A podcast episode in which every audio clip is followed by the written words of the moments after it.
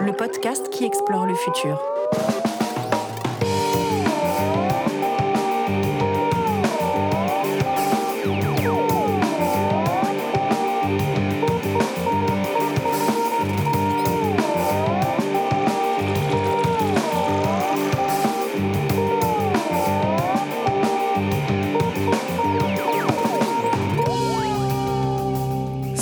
Turfos et bienvenue dans ce podcast un peu spécial puisqu'on vous propose d'écouter un échange passionnant enregistré le lundi 19 mars depuis le Salon du Livre. Vous allez pouvoir entendre deux passionnés de science-fiction y partager leur vision de ce genre et de son rapport parfois trouble à la notion d'utopie, une notion au cœur de notre travail ici chez Ouzbek Erika. Marion Mazoric, la fondatrice de la maison d'édition Le Diable Vauvert, qui publie de nombreux ouvrages de science-fiction, y discute avec Pierre Bordage, l'un des écrivains français du genre les plus prolifiques. Je ne vais pas vous en dire plus, mais j'espère que ça vous intéressera autant que j'ai pris plaisir à animer cette discussion. Et je vous dis donc à bientôt sur les réseaux. D'ici la bonne écoute, et on se retrouve tout de suite au Salon du Livre.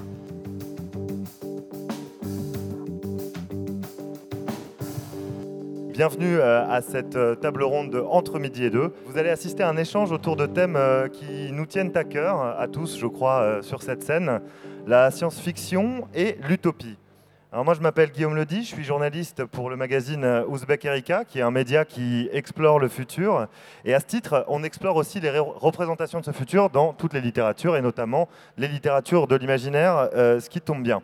Et quelque chose nous a frappé depuis ces dernières années, euh, le futur qu'on représente est sombre du moins celui qu'on représente à grand renfort de dystopie technologique, dont la série euh, diffusée puis produite par Netflix euh, Black Mirror est l'avatar le plus représentatif. Ce qui nous a amené à décider d'intituler cette conversation Garantie sans Black Mirror, et si la science-fiction réhabilitait l'utopie? Autrement formulé, les visions angoissantes de futurs glauques sont-ils l'horizon indépassable des œuvres d'anticipation de ce début du XXIe siècle et une autre science-fiction plus positive et, osons le mot, utopique, est-elle possible?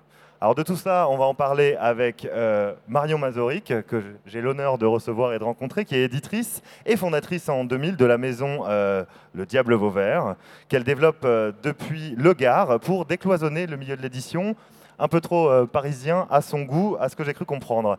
Euh, elle prône une littérature moderne, non conformiste et accessible, et a participé au nouvel élan de la SF française dans les années 90, admiratrice de Stephen King notamment. Elle édite depuis 2001 Pierre Bordage, qui, ça tombe bien, est à ma droite. Alors Pierre Bordage, euh, on ne le présente plus. Il est souvent décrit comme un conteur hors pair. Euh, véritable asset, voire janséniste de la littérature et de l'écrit. Il publie depuis 1993 des œuvres de science-fiction et de fantasy. Fonctionnant souvent en cycle, ses œuvres abordent la quête de spiritualité et questionnent notre rapport à la science et aux autorités sociales et religieuses, tout en prenant un humanisme profond. Au point qu'il détient le record de vente pour un auteur de SF français, bravo. Euh, une SF humaniste qui, bien que parfois violente, dénonce les structures sociales qui aboutissent à la destruction, mais reste fondamentalement optimiste sur la nature humaine. Bonjour Pierre et, et merci. Bonjour, merci de me recevoir. Alors pour commencer, on va revenir sur ce que je décrivais rapidement dans mon introduction. Euh, peut-on, selon vous, on va commencer par Marion, dire que la science-fiction de ces dernières années privilégie le dystopique Et est-ce qu'il en a été un jour autrement? Alors, je pense qu'on ne peut pas étudier en SF euh, l'utopie sans le dystopique, parce que finalement, c'est euh, les deux faces de la même pièce, en fait. Est-ce qu'il en a été autrement? Aujourd'hui, oui, oui, évidemment, on croule sous les dystopies. Alors, il y a plusieurs choses qui sont en jeu. Hein. Euh, la dystopie elle-même, on va en parler. Le fait de crouler sous les dystopies, ça c'est autre chose. C'est un phénomène de marché, si vous voulez, qui fait que quand on voit qu'une ligne fonctionne, on est dans l'édition maintenant, une édition industrielle qui est à maturité, qui est, orchestrée par des professionnels euh, euh, efficients, qui, se connaissent et qui travaillent ensemble dans le monde entier.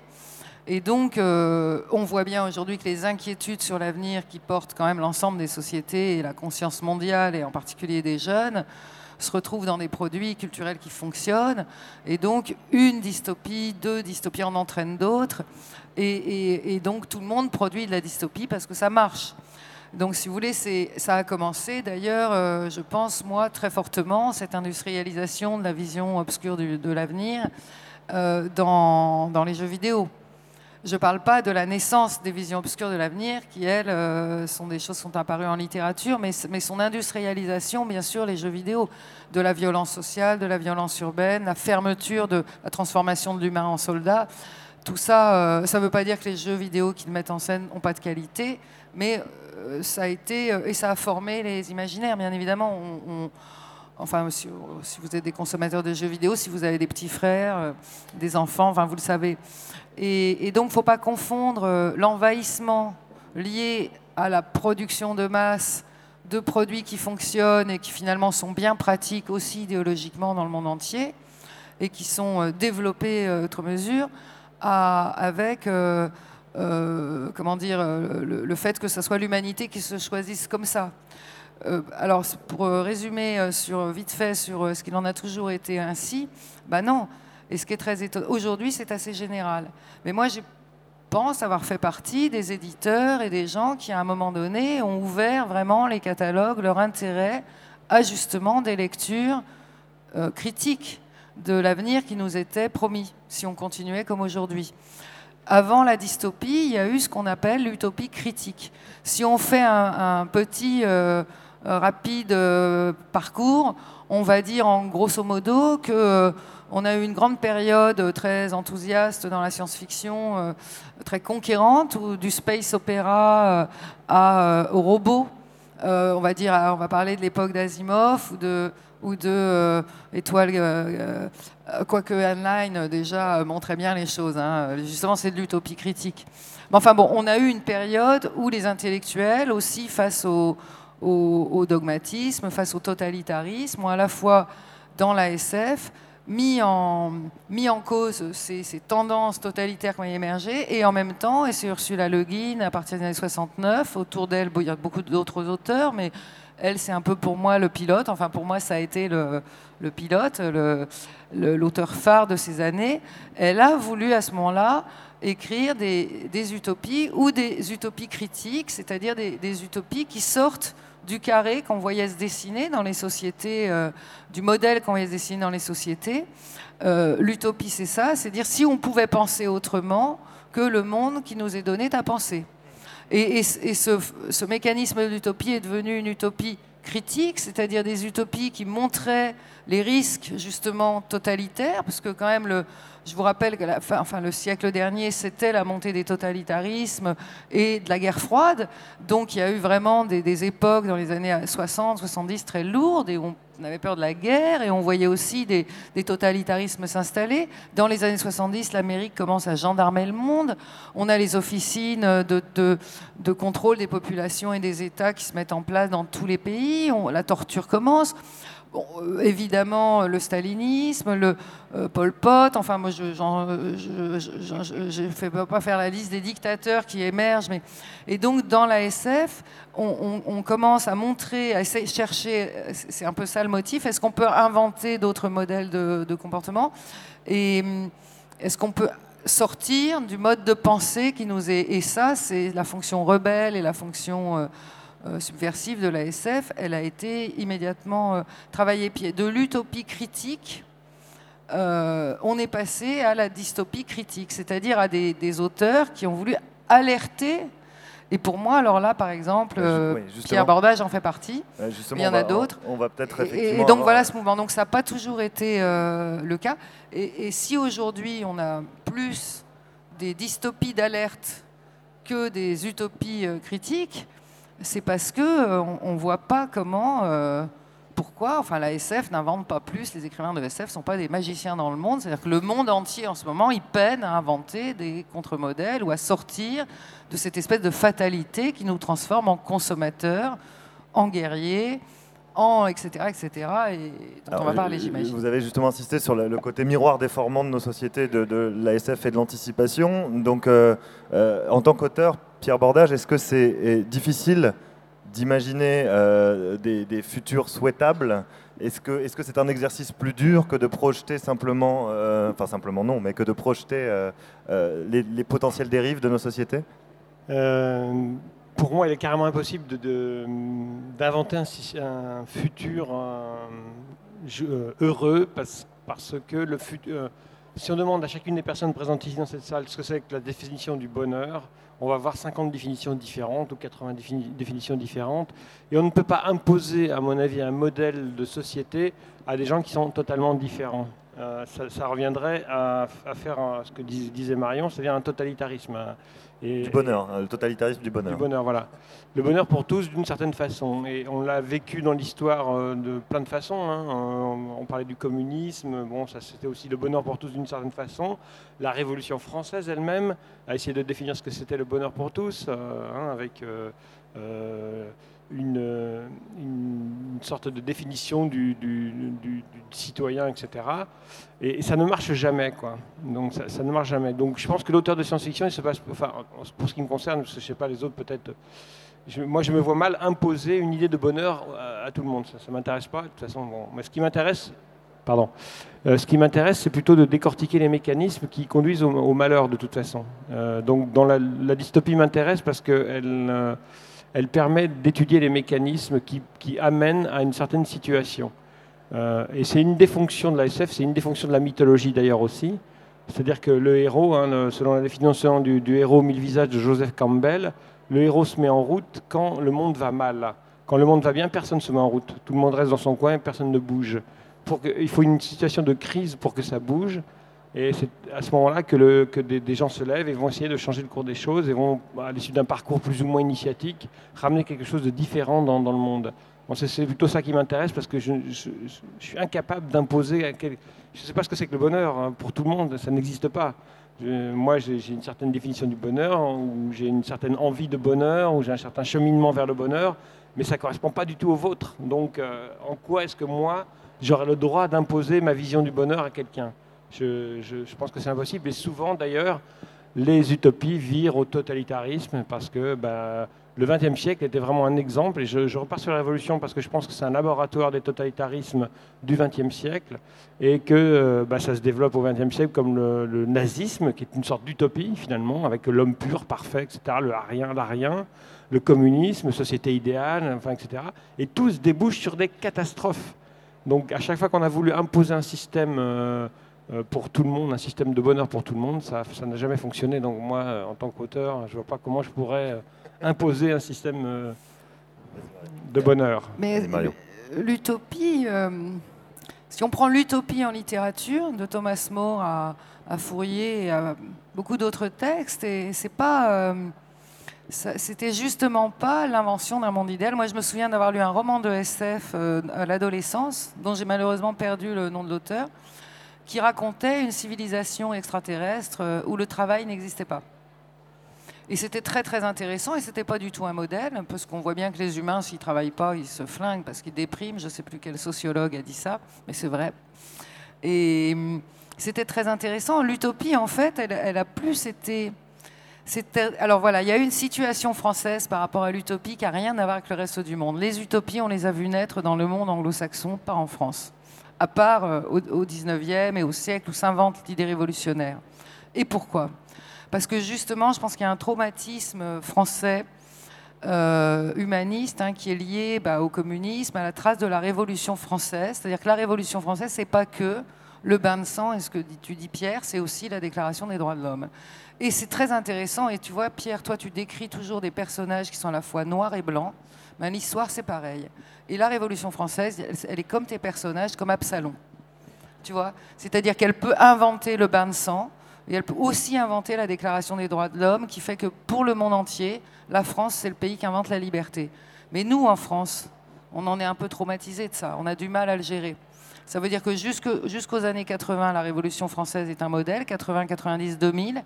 Et si on fait l'historiographie de la Révolution française, à partir de 2000 et maintenant, le mantra collectif, c'est la Révolution française, c'est l'horreur. Dans les deux cas, c'est une vraie erreur, à mon avis. Moi, ce que je, ce que, je pense, c'est que si on considère l'utopie, et c'est très français ça, comme le modèle de société, on est dans un monde en France, on a toujours été dans la délégation politique. C'est-à-dire qu'on a toujours eu des rois ou des représentants. D'ailleurs, il n'y a pas de femmes dans les institutions en France, contrairement aux autres pays. On est, on est vraiment dans un pays de la délégation. Depuis là, Michel Perrault l'explique très bien dans son Histoire des femmes on, est dans un pays où on, délègue finalement à une institution, à l'État, au père symbolique, etc., le pouvoir de s'occuper de nous. Et ça, c'est français. Hein. euh, sécurité sociale, etc. Mais du coup, on délègue aussi le soin de faire la politique pour nous. Donc chez nous, c'est soit une utopie, c'est le modèle vers, lequel aller, soit il n'en faut pas. Ce que tu viens de dire, Pierre. Et là, je suis désolée de dire que non, l'utopie, c'est pas ça. L'utopie peut ne pas du tout être un modèle. L'utopie, c'est une manière de sortir, c'est pour ça que la SF s'en est beaucoup emparée, du cercle de la pensée euh, du cercle de la pensée collective qui nous en, sert. Aujourd'hui, je suis désolée, mais on pourrait très bien écrire sur les animaux. On pourrait très bien écrire des dystopies ou des utopies. Et d'ailleurs, moi, j'en ai lu.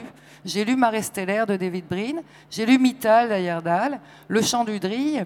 J'ai lu beaucoup de livres où on n'a pas une utopie en acte, on a un désir d'une utopie où on serait dans un monde où on n'aurait plus besoin de massacrer le vivant comme des prédateurs pour, pour se nourrir. Et peut-on se nourrir autrement? Ça, c'est un champ ouvert à la littérature. On n'a pas besoin de faire des modèles. Une utopie, c'est pas un modèle, c'est comment penser autrement. Je voudrais faire une citation de Marx, qui en 1843, alors est cité par un, par un, journal, un critique de SF, hein, c'est pas moi qui suis allé chercher, mais je l'ai trouvé là, je l'ai trouvé assez génial. Et puis Mieville également, Shaina Mieville a fait un, un grand article qui s'appelle Fantaisie et marxisme, où il dit des tas de choses intéressantes, mais qui ne sont pas dans le sujet. Donc, euh, mais voilà, donc je veux dire que c'est incroyable cette référence à, à, Marx qui dit, en 1843, si on, si on pouvait, à propos des utopies, si on pouvait imaginer un monde meilleur, nous l'aurions déjà. Ce qui nous empêche de concevoir empêche ce monde d'exister. Et, donc, euh, si vous voulez, ce que, ce que je crois, c'est que les écrivains ne sont pas en charge d'écrire des programmes politiques comme le programme commun, etc.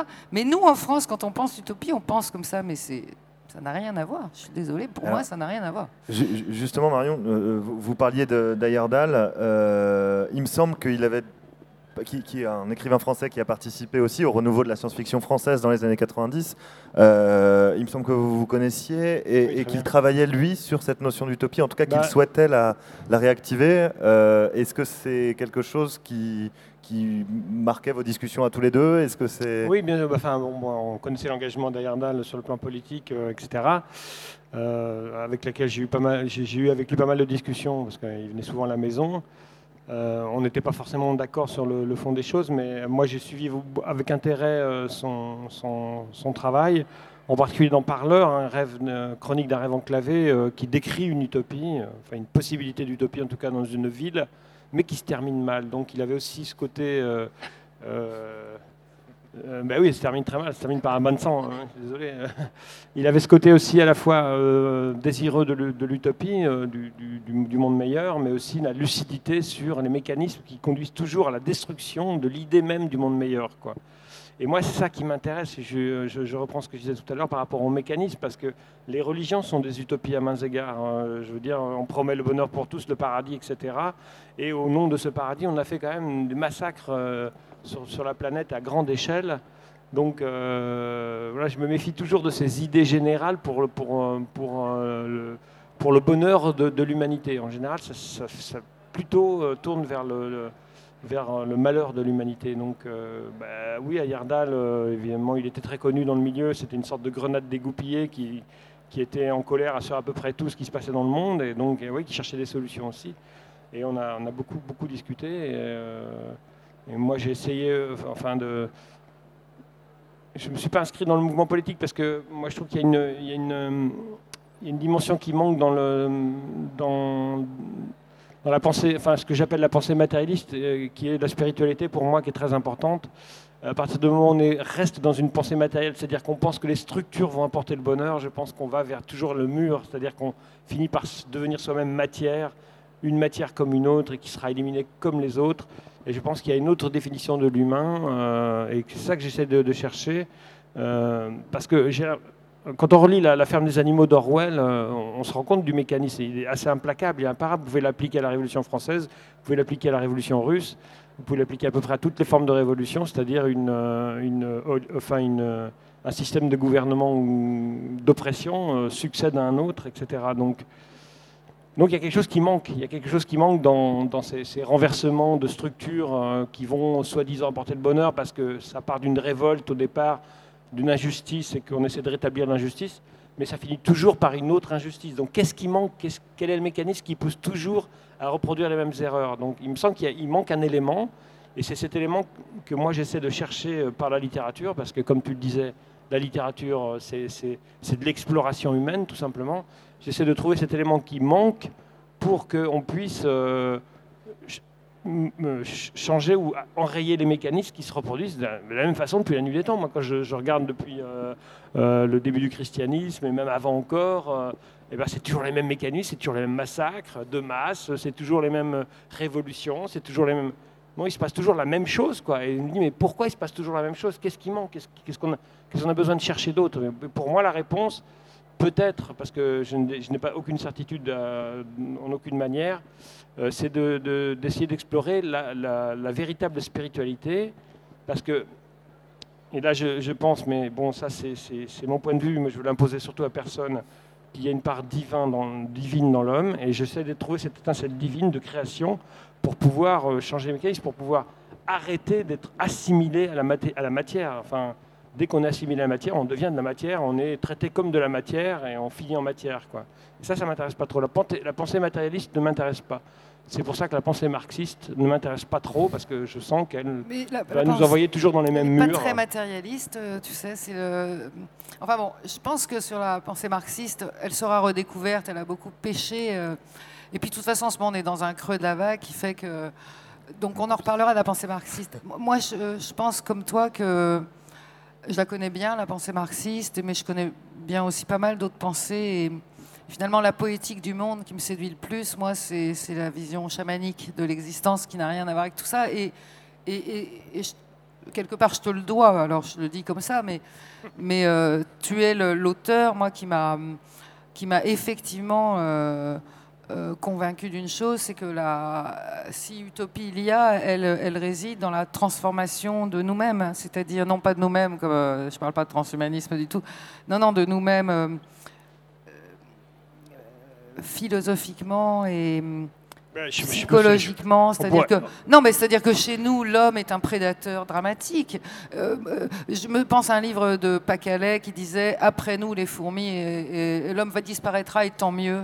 Moi, j'ai un mari qui pense que Forestier, qui est un homme arbre, qui est un espèce de zen, et il pense que que l'humanité doit dégager pour le bien de la planète. Quoi. Il est très désespéré. Alors, euh, effectivement, les utopies en science-fiction passent souvent par la disparition de l'humain. Voilà. Et, non, non, non, non, non, non, non, non, non, non, non, ou, son révolution.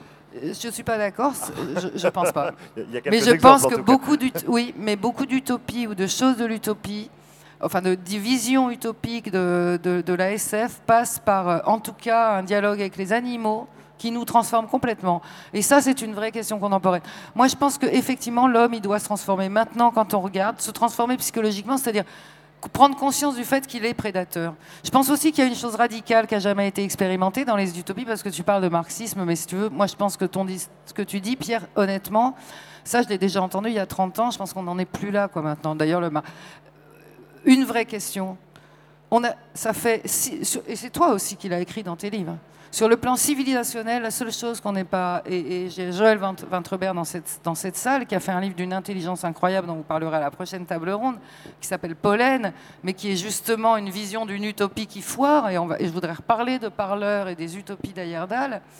Euh, tous les gens conscients, dès qu'ils construisent une espèce d'utopie, euh, voient tout de suite sa limite. Joël, c'est une des rares à avoir expérimenté avec Ursula Le Guin et avec aussi euh, euh, la servante Margaret Atwood.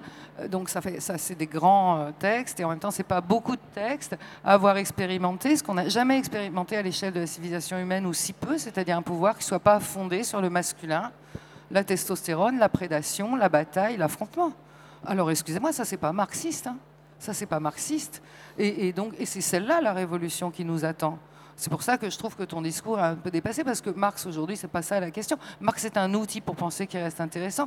Moi, je voudrais parler des utopies et de parleurs d'Ayerdal. Donc, c'est une utopie qui met en scène la commune de Paris et qui va finir dans un bain de sang. Et on a eu des discussions sans fin avec Yal, qui, a, en plus, chaque chapitre a eu 72 versions dans ce livre. Hein. C'est pas quelqu'un qui écrivait pas.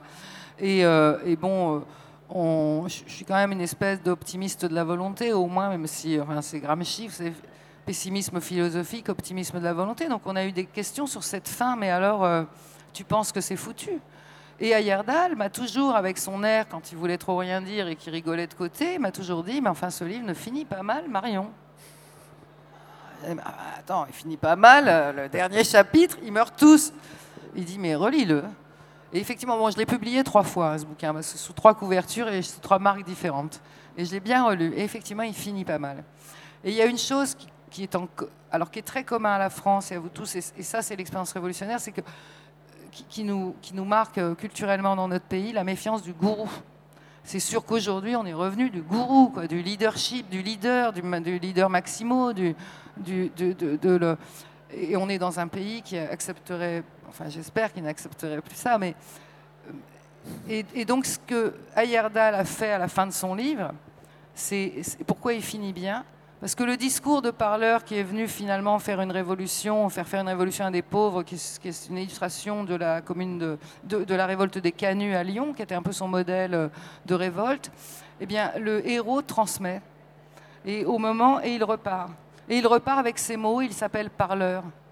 Et c'est pour ça que l'utopie, c'est pour ça que ce n'est pas un livre qui condamne l'utopie, parce que si parleur avait été exactement comme dans tes livres, Pierre, quand Vaïkai disparaît, quand Vaikai disparaît à la fin de l'évangile du serpent, toi-même, tu m'as dit aussi, et il le dit lui-même, si je reste, je suis un gourou, je suis un dictateur, et tout ce que j'ai fait n'aura servi à rien. Et Ayerdal, à la fin de Parleur, Parleur s'en va, il transmet ses couteaux à un jeune garçon qui continuera. Et quand je regarde les éléments utopiques des livres d'Ayerdal, des livres de David Brin, des livres de Kim Stanley Robinson qui sont présents, c'est des livres des années 80, 90, Aujourd'hui, on n'est pas dans cette vague-là, le pessimisme a triomphé. Et ça, c'est super pratique pour tous les dictateurs. Mais bon, je vais pas Ça, c'est super pratique pour tous les dictateurs de dire de toute façon, rien ne marche. Bon, enfin bref. Donc, quand on regarde les visions du monde euh, possibles, pour moi, ces livres, il y a des grands éléments utopiques. Et en même temps, Ayerdal n'a jamais présenté un modèle de société qui marchait l'homéocratie qu'il a inventée, dans aucun de ses livres, il y a une leçon, il y a toujours des révoltés, des révolutionnaires, il n'y a jamais la construction à la fin, bah voilà, on happy end, on prend le pouvoir et maintenant ça va être génial. Et lisez un de ses derniers titres, Rainbow Warrior, ils libèrent ce pays et qu'est-ce qu'ils font? Tout de suite, ils sont face à la situation de se retrouver comme les nouveaux dictateurs. Et ils sont tous des gens qui étaient symboliquement dominés, exploités, PD, euh, LGBT, euh, noirs, esclaves, etc. Et tout d'un coup, ils se disent, mais alors, ça y est, c'est nous les nouveaux dictateurs. Donc dès qu'on prend le pouvoir, on crée du, du, dogme et, du totalitarisme. Et c'est là qu'Ayerdal, pour moi, est un homme essentiel, parce que la première chose qu'il apprend, c'est être un troublion, être un élément de chaos, donc un élément de vie et de diversité.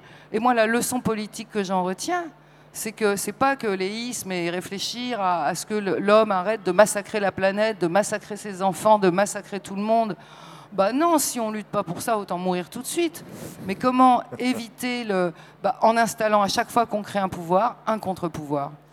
Voilà, ça euh, c'est déjà une grande règle. Et, et, l'ASF, quand elle agit comme contre-pouvoir, elle travaille sur le terreau de l'utopie, enfin de, c'est-à-dire de d'un monde non fermé. On parle, de, on parle de révolution française, on parle de marxisme, on, parle de, on a parlé de dictature et de, et de nazisme, on a évoqué tout ça. En, interviewant un auteur qui s'appelle euh, Norbert Merjanian, euh, il disait qu'il faut oser poser les, utopies positives d'aujourd'hui, celles qui sont justement complètement éloignées de tout ce qui, a, ce qui a été fait. Et pour lui, il y a des signaux faibles importants qui rendent compte que des utopies sont possibles, des nouvelles utopies détachées de tous ces éléments-là. Est-ce que vous êtes d'accord avec, euh, cette assertion, Pierre Bordage? Et, si oui, où est-ce qu'ils sont ces signaux faibles? Ou alors est-ce qu'il euh, n'y a, a effectivement plus d'espoir et, il faut continuer à imaginer euh, des dystopies?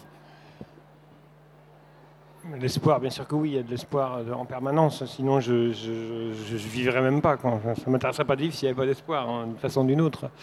Donc ça c'est sûr, mais bon, je ne sais pas de quoi Norbert parlait, parce que je connais Norbert euh, quand il parle de signes d'utopie possible. Mais bon, il y a plein d'utopies qui sont en train de se créer euh, partout en ce moment même.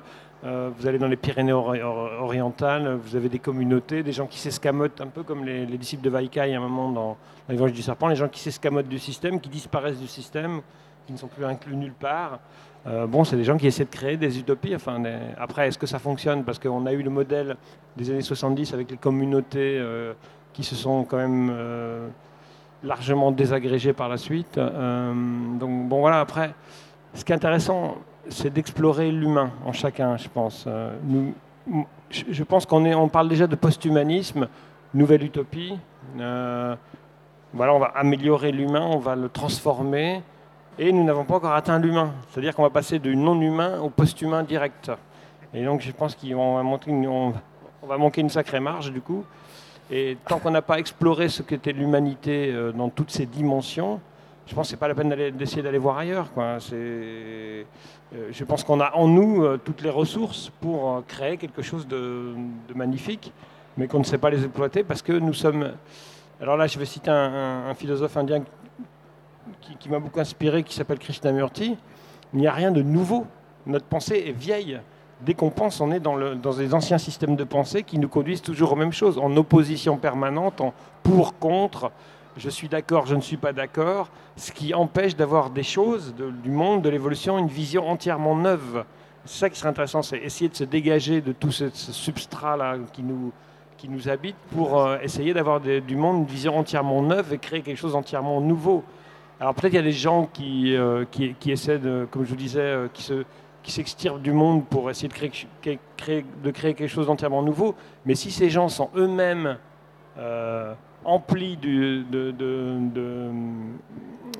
du substrat ancien euh, qu'on véhicule, qui, qui, euh, auquel on est nourri depuis tout le temps, et eh ben, ils reproduiront les mêmes erreurs. Ce qui s'est passé dans la communauté hippie euh, des années 70, c'est exactement la même chose, c'est que l'ego, l'ego s'est manifesté, les gens ont pris le pouvoir, il y a d'un seul coup une vision matérialiste du monde qui fait que cette utopie se désagrège très rapidement, parce que simplement les gens ne sont ne se rendent pas compte euh, qu'ils sont manipulés par des pensées très archaïques finalement. Donc est-ce qu'on est capable de s'extraire de ces pensées archaïques, capable de recréer quelque chose d'entièrement nouveau? Ça c'est la grande question.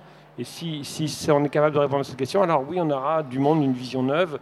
Ok, on, est peut-être des prédateurs, mais soit, si on, regarde notre conscience de regarde le monde en toute conscience, quoi. C'est ça qui est, important, c'est-à-dire ne pas faire les choses complètement de façon étourdie, de façon euh, presque mécanique. On est déjà des machines, donc euh, cessant d'être des machines pour ne pas devenir encore plus machines, encore plus post-humains, transhumains, enfin tous ces trucs-là.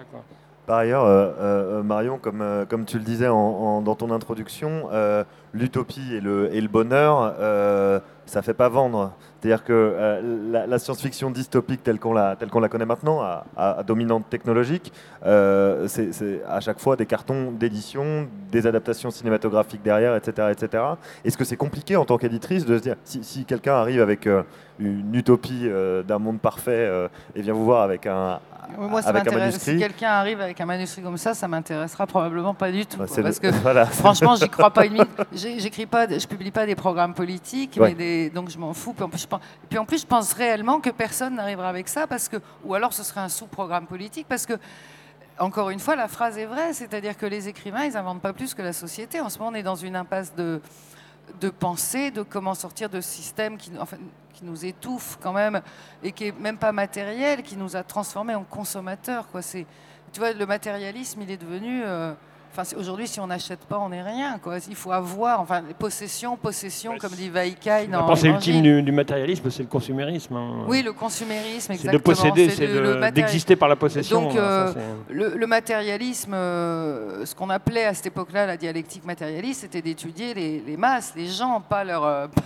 pas, le matériel de, l'achat. Et, puis en plus, on sait maintenant, on a les chiffres, on, connaît les menaces qui pèsent sur la planète. Mais, mais par contre, je suis pas tout à fait en comment dire, euh, Neil Gaiman, par exemple, euh, on, le vend très bien en ce moment. Euh, c'est un auteur, American God, ça se passe aujourd'hui. Hein, voilà, les dieux sont parmi nous, ça on le savait déjà. Bon, voilà, Thor aussi, on le savait déjà. tout ça, ça n'a rien de pessimiste. Et, moi, quand je publie des, livres de Pierre, je trouve que les livres qui, sont des livres d'alarme, alors maintenant on dit dystopiques, pendant longtemps, moi je les, appelais des livres d'alarme, d'alerte. Euh, bah, d'ailleurs, c'est le, titre du prochain recueil de Neil Gaiman, Signal d'alerte. Moi, j'ai pas l'impression de publier. Alors, on m'a souvent dit au Diable Vert, il y a une littérature noire, euh, trash, mais je crois pas. Elle est beaucoup moins noire que le monde. Poppy Bright, sa trilogie culinaire, c'est un livre heureux, c'est un livre d'amour, pour la bouffe et, pour le sexe et pour l'amour, enfin pour l'autre. J'ai pas l'impression de publier quand je publie euh, Pierre. Ou, on reparlerait, j'espère, de Pollen, mais lisez Pollen, c'est un livre qui est à la fois un livre qui présente des choses très belles et puis des, les dangers.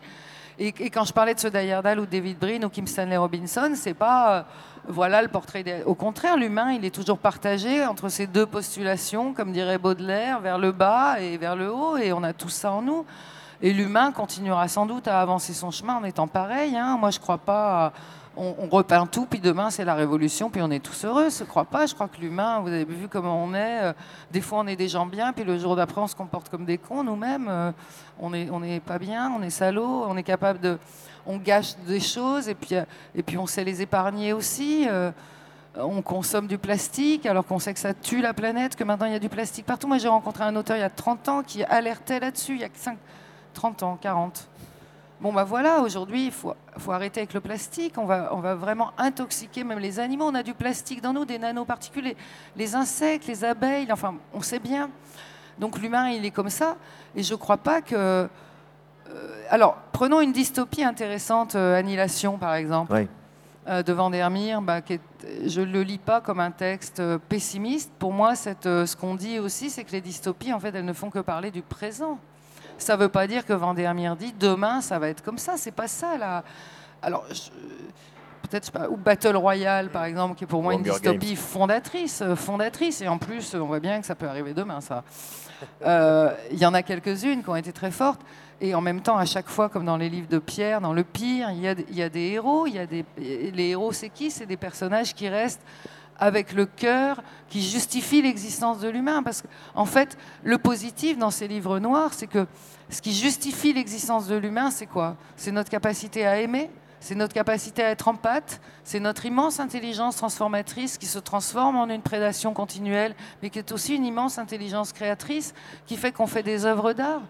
Mais regardez, tous les jours, on, on peut avancer désespéré, puis continuer à écrire, parce que ce qu'on produit, c'est beau, parce que le monde est beau. Et donc on est partagé avec ça. Donc euh, soyons pas manichéens non plus. Il y a des les livres. Moi, je publie des livres noirs qui sont pas des livres pessimistes, quoi. Voilà. Ce que je...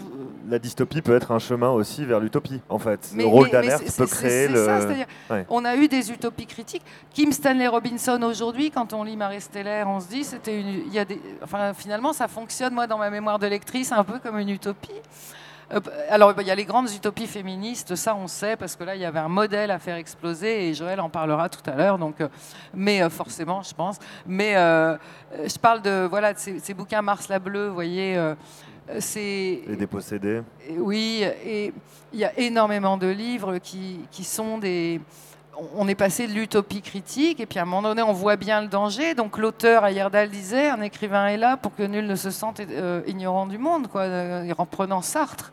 Et donc, il y a beaucoup d'auteurs comme ça qui, sont conscients du monde, qui disent beaucoup de choses, qui ont des visions globales. Mais c'est pas pour autant que c'est des livres noirs. Et là, bah, si on les lit d'un point de vue avec un peu d'exigence littéraire et comment dire euh, culturelle et sociétale et philosophique, bah, on fera aussi la différence entre le machin, euh, euh, bah, voilà, qui est plein de clichés, y compris dans le noir. Et, mais encore une fois, lisez Bataille Royale, c'est japonais, c'est un truc terrible. C'est vraiment terrible le monde qu'on décrit. Et à l'intérieur, la vibration de chaque humain est ce qui fait qu'il avance, qu'il court dans la nuit, qu'il résiste à la peur et qu'il se flingue pas tout de suite. C'est celle qu'on a tous en nous. Ça s'appelle l'instinct vital. Et ça, il n'y a pas que du lait en ça. Au contraire, ça nous porte debout. Donc même le livre le plus sombre, Bon, après, il y a peut-être des choses sans qualité que j'ai pas lues et qui sont pas du tout comme ça. Justement, vous employez le terme, Mario Mazoric, de vibration à l'intérieur de nous. Pierre euh, Bordage, à la lecture de vos ouvrages, euh, on peut, entre les lignes, se dire que vous militez pour un développement des technologies accompagné par celui des nouvelles philosophies. En tout cas, moi, c'est parfois comme ça que je le ressens, notamment dans Wang ou dans la, citadelle d'Hipponéros. Euh, utopie de la quête spirituelle, du cheminement interne, qui fait que des femmes et des hommes peuvent s'accepter eux-mêmes et dépasser les errements et les erreurs de, l'humanité. Est-ce qu'on peut envisager qu'il s'agit là d'un chemin pour, euh, pour une science-fiction plus optimiste ou pour, euh, vers une utopie? Je ne vais, pas vous faire dire que vous faites de l'utopie sans le savoir, mais euh, qu'est-ce que ça vous que ça vous inspire? Alors, je, je, vais revenir à ce que je disais tout à l'heure. Je, je pense que pour moi, la véritable spiritualité, et c'est comme ça que j'ai toujours ressenti, et qu'un chemin vers la liberté intérieure. Chaque chemin vers la liberté intérieure est différent l'un de l'autre. Chacun a son propre chemin vers la liberté intérieure. je ne pense pas qu'il y ait de, de, dogme ou de commandement pour, pour, pour accéder à ça. donc oui, en, ce sort, de toute façon, je suis quelqu'un de foncièrement optimiste, parce que si je n'étais pas optimiste, je n'écrirais pas. Ça veut dire que je condamnerais les gens à mort euh, euh, en les emmenant dans des dystopies sans espoir, etc. Et ça, ça ne m'intéresse pas. Ce qui m'intéresse, c'est de montrer qu'il y a des chemins possibles, qu'il y a des ouvertures possibles, qu'il y a de la lumière au bout du tunnel. Et que, mais je ne sais pas quelle est la nature de la lumière, mais je sais qu'il y en a une au bout du tunnel et que c'est vers celle-là qu'il faut aller. Euh, parce que là, il y a peut-être quelque chose d'autre qui va s'ouvrir. Euh, donc en ce sens-là, oui, je suis quelqu'un de fondamentalement optimiste. Si j'écrivais un livre qui, à la fin du livre, je fermais la porte au nez du lecteur en disant Mon pauvre vieux, tu n'as aucun espoir, tu n'as plus qu'à être jeté dans la Seine ou la Loire selon, selon sa région, ou la Garonne, là où j'habite. Euh, donc non, je, ne suis pas là pour, pour, pousser les gens à se jeter dans, l'eau, mais, mais, pour leur, leur, dire, avec un cheminement, si on remet en cause si on, change, on, explore des chemins différents, alors on peut peut-être arriver à quelque chose de, nouveau. Euh, en ce sens-là, oui, je suis très optimiste, mais je ne pense pas conduire vers l'utopie. Je, je, pense que j'invite chacun finalement à suivre son chemin intérieur profond pour aller vers quelque chose qui lui ressemble à lui. Et je pense que nous sommes tous différents et c'est nos différences qui font la richesse de l'humanité. Donc c'est à chacun de trouver sa différence et d'ajouter sa différence. On pourrait dire que c'est en quelque sorte l'espace laïque euh, rêvé, c'est-à-dire un espace où chacun peut exprimer ce qu'il est réellement, et non pas l'espace laïque tel qu'il est vécu actuellement, c'est-à-dire un espace combattant d'où on exclut. Donc on devrait inclure un maximum. Une société devrait permettre à chacun d'explorer ses propres voies, je pense. Bon voilà, s'il y a de l'utopie, c'est là-dedans que je, je mais j'ai pas de système global. Hein. Pour moi, ça n'existe pas parce que dès qu'un système se globalise, euh, ça devient très compliqué. Donc, euh, ouais, donc j'ai quand même réussi, euh, réussi à, vous faire dire qu'il y a un, élément d'utopie dans votre œuvre, quand même. Il y a un élément d'espoir. Alors, si l'espoir peut se traduire par l'utopie, euh, parlons d'utopie, mais c'est c'est oui un. Si, il y a un vrai élément d'espoir. La, fin de la trilogie des prophéties, la fin des Dames Blanches. Je suis désolée, c'est la mise en scène, et d'ailleurs dans la SF, ça n'a pas toujours été. Euh, ah, je ne suis, suis, pas désolée alors.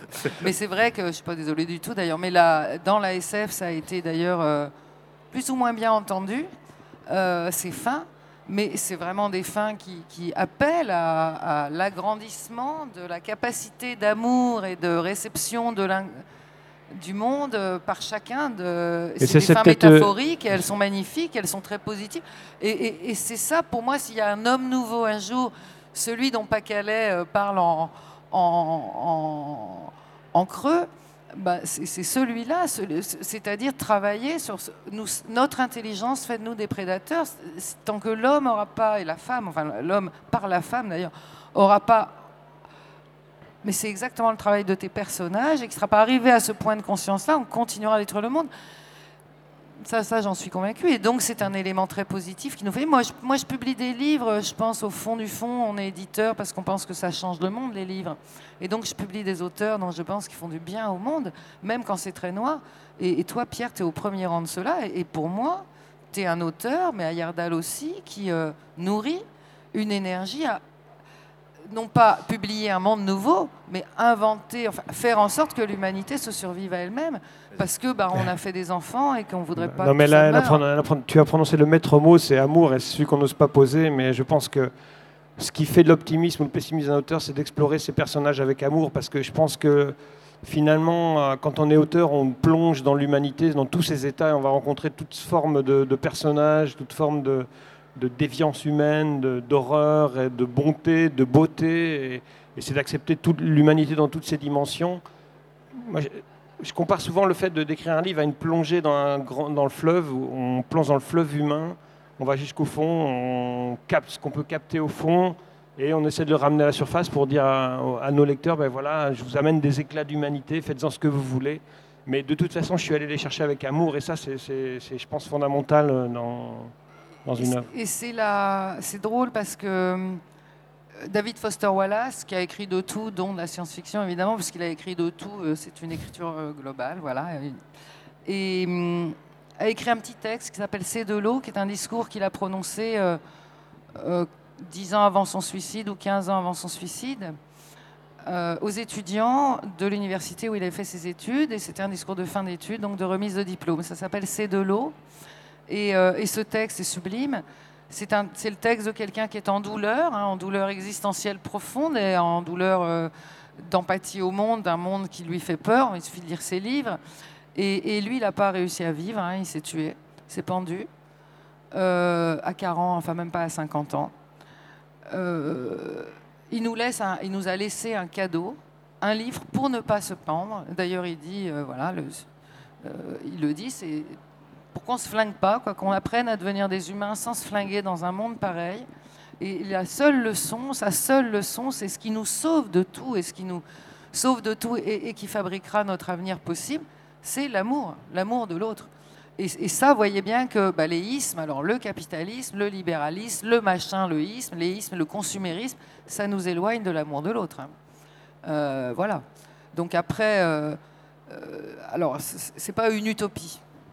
Et c'est le ressort. Euh, et, ça peut être un ressort euh, à une forme. c'est le ressort qui nous permet. Mais, mais, sur quand même sur les dystopies euh, qui sortent aujourd'hui, moi je tiens à dire que c'est pas vrai que les, dystopies qui sortent et qui fonctionnent, c'est pas des dystopies. Vous sortez d'une dystopie, vous êtes ado, vous flinguez. Hein. c'est le contraire. Hein. vous allez en racheter d'autres. Vous vivez, vous sortez avec vos copains, ça vous met en joie. Donc, faut, moi, je, ce serait un vrai euh, malentendu, à mon avis, de penser que euh, les dystopies font du mal à la jeunesse et vont transformer nos, jeunes, peut-être en... Euh, le problème, c'est la disparition des utopies. Le problème, c'est le, le, fait de, poser comme un discours unique l'inéluctabilité du monde où on est. et c'est peut-être ce que font idéologiquement les dystopies. Mais à part ça, les dystopies, elles fonctionnent, elles finissent bien, il y a des happy ends, et au contraire, les héros, ils gagnent à la fin, etc. Sinon, elles ne se vendent pas. Et je suis désolée. Donc, les gamins qui achètent des dystopies, eh ben, tout simplement, ils font ce que fait tout le monde, c'est-à-dire qu'ils achètent des livres, des œuvres d'art, ou, ou, pas des œuvres d'art, des produits de plaisir ou de consommation qui répondent à leurs angoisses contemporaines. Et la SF ne fait que ça depuis toujours. Elle pose en fiche le monde d'aujourd'hui et elle révèle ses angoisses. C'est ce qu'a dit récemment un jeune auteur de SF dans une interview, euh, une grosse interview dans le Nouvel Obs. Il a dit mais les dystopies à SF de toute façon ne sont là que pour bah, manifester, sortir, euh, ce qui est très simple psychologiquement, les angoisses liées à l'aujourd'hui. Mais ce n'est pas du tout des livres suicidaires. On lit des dystopies parce que le monde fait peur. Et heureusement qu'il y a des dystopies. Tous les psys vous diront qu'il vaut mieux des dystopies dans un monde qui va mal que des bouquins utopistes qui répondraient pas aux questions présentes. Donc les dystopies, il ne faut pas croire que c'est des... Ça... peut être de mauvais bouquins quand c'est à, les puissances industrielles, mais ce pas des livres dangereux pour la jeunesse, c'est le monde qui est dangereux pour la jeunesse. Oui, ben, les contes sont des dystopies. Hein. Les, les, parents qui vont perdre leurs enfants euh, dans la forêt, euh, la, la, marâtre qui, qui, ne supporte pas qu'il y ait quelqu'un de plus belle qu'elle.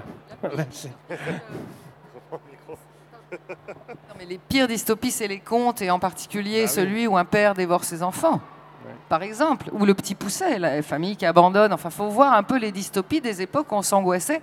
Alors, quand les contes ont été inventés, il faut savoir que jusqu'après Rousseau, je dis ça parce que Rousseau est souvent. Ah, Rousseau, salaud, il abandonnait ses enfants. Donc, jusqu'après Rousseau, en fait, on n'élevait pas ses enfants, sauf 25% de la population. Soit la très pauvre, soit les très riches qui pouvaient, mais les très riches avaient du mal on n'élevait pas ses enfants, en France hein, et dans l'Europe, on n'élevait pas ses enfants. Le mariage d'amour est né au 19e siècle, à partir du moment où les gens ont quitté la campagne et qu'il y a eu des ouvrières et des, gens célibataires euh, dans les villes parce qu'ils étaient travailleurs. Il y a des choses, il faut quand même un peu faire de l'histoire, ça, remet les idées en place. Mais euh, voilà, donc, donc on avait des dystopies à l'époque des contes qui correspondaient aux pressions du monde. Et alors là, bah voilà, on mangeait ses enfants, on les abandonnait dans les forêts. Enfin, c'était un peu autre chose. Hein. Les, ben, même de Perrault, les, hein. les, mythologies, hein, c'est. Oui, voilà, c'est ce que j'allais dire. Vous avez beaucoup. Euh, Chronos, c'est une dystopie. Euh, tout le monde sait. Gilgamesh, c'est une dystopie. son copain est mort, donc voilà, il va chercher la plante de l'immortalité euh, quelque part au fond de l'eau. Moi, ça, commence toujours mal les histoires. Hein. Mais sinon, s'il n'y a, pas, cette situation de crise, il n'y a personne qui va bouger, encore une fois. Donc, euh, le, principe même de ces récits, c'est le fait que le monde euh, est, disharmonie à un moment et que le héros va essayer de faire un, voyage pour ramener, euh, une forme d'harmonie, en tout cas. Bon, eh ben écoutez, merci à tous les deux pour cette conversation. C'était, j'espère, enrichissant. Merci à vous, Mario Mazoric. Merci Pierre Bordage et merci à vous toutes et tous de nous avoir écoutés et suivis aujourd'hui. Merci.